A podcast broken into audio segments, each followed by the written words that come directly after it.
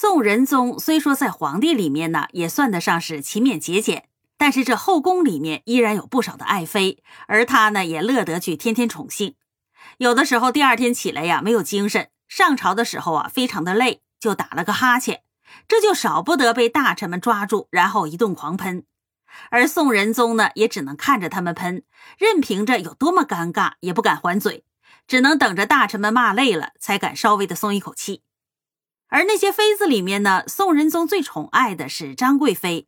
为了这个张贵妃闹出来的麻烦呢，这宋仁宗也少不得使心计来安抚贵妃和解决她带来的麻烦。张贵妃在很小的时候就被大长公主带入了宫中，被宫里面的人代养。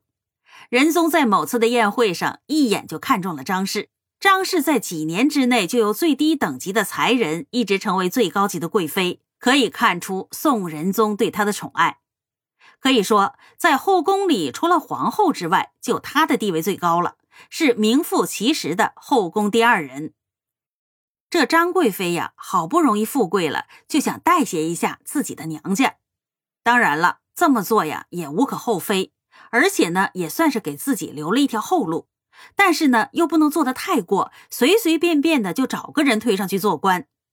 自己的兄弟和父亲呢，也不能直接的推举。想来想去，就想到了自己的伯父张尧佐。这个张尧佐呀，是个正儿八经的官员，担任地方官很多年，在当地的名声呢非常的好。但是这官场的竞争太厉害了，京城状元的位置怎么争也争不到张尧佐的头上。对于贵妃而言呢，这张尧佐是个再合适不过的推荐对象了。虽然说这关系不算是很近，而且关系呢也未必有多亲，但是啊，好歹也是亲戚。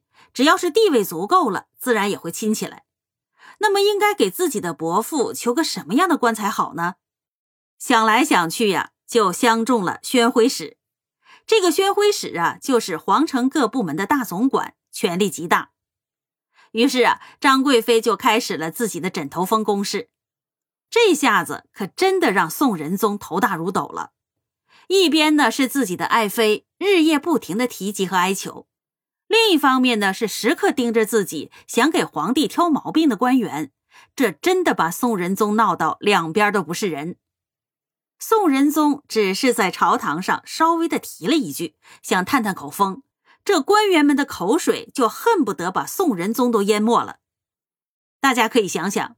在科举千军万马当中厮杀出来，最后能做官的，那当然没有几个是文采差的。这骂起人来呀，根本都不带脏字儿，而且呀，还都不重样，一个喷完了，另外一个接上。特别是包拯，这包黑炭呢，不仅是自律严谨，而且为人正直。这劝谏的人里面呢，就包拯最让宋仁宗头疼。有一天早上，宋仁宗刚刚从张贵妃的寝宫起床，打算去上早朝了。这张贵妃呀，刚刚服侍好宋仁宗穿衣服，就抚着宋仁宗的背，对他说：“官家呀，您今天可千万别再忘了宣徽使这件事儿啊！”宋仁宗只好敷衍似的连连称是。等到宋仁宗在朝堂之上提出了这件事儿的时候，果不其然，这朝堂之上都被反对的声浪所淹没，尤其是包拯，引经据典，慷慨激昂。这一连串的话说下来，让宋仁宗觉得自己不吊死在后山上，那简直是愧对天下。但是呢，在自杀之前，他首先要担心的是会不会被包拯的口水所淹没，因为包拯慷慨激昂的话语总是包含着他激情的唾沫。这一脸的唾沫星子，换别的皇帝的话，至少要关进大狱里才能解心头之气。但是宋仁宗不愧是宋仁宗。面对着臣子时不时飞过来的唾沫呢，用袖子擦擦就好了。但是这一次，宋仁宗非常的异常，他擦都没有擦，这让旁边的太监呢非常的奇怪。难道是要唾面自干吗？这散朝之后啊，小太监本来想帮仁宗擦擦，但是仁宗啊婉拒了，然后就带着这一脸将干未干的唾沫呢，走向了张贵妃所在的寝宫。走到了张贵妃的面前的时候，宋仁宗的表情顿时丰富起来。只见他一脸的委屈，先擦了擦脸上的唾沫，然后向爱妃诉苦说：“你只知道要宣徽使，但你知不知道啊？这包拯是御史中丞啊！你看看，他说我的时候，这唾沫直接就喷到我的脸上了。张贵妃见状啊，只好小心翼翼地向宋仁宗道歉，然后啊，端来一盆水给宋仁宗擦脸。这言语之间呢，口气也和软了不少。自此之后，张贵妃就很少向宋仁宗提起宣徽使的事儿了。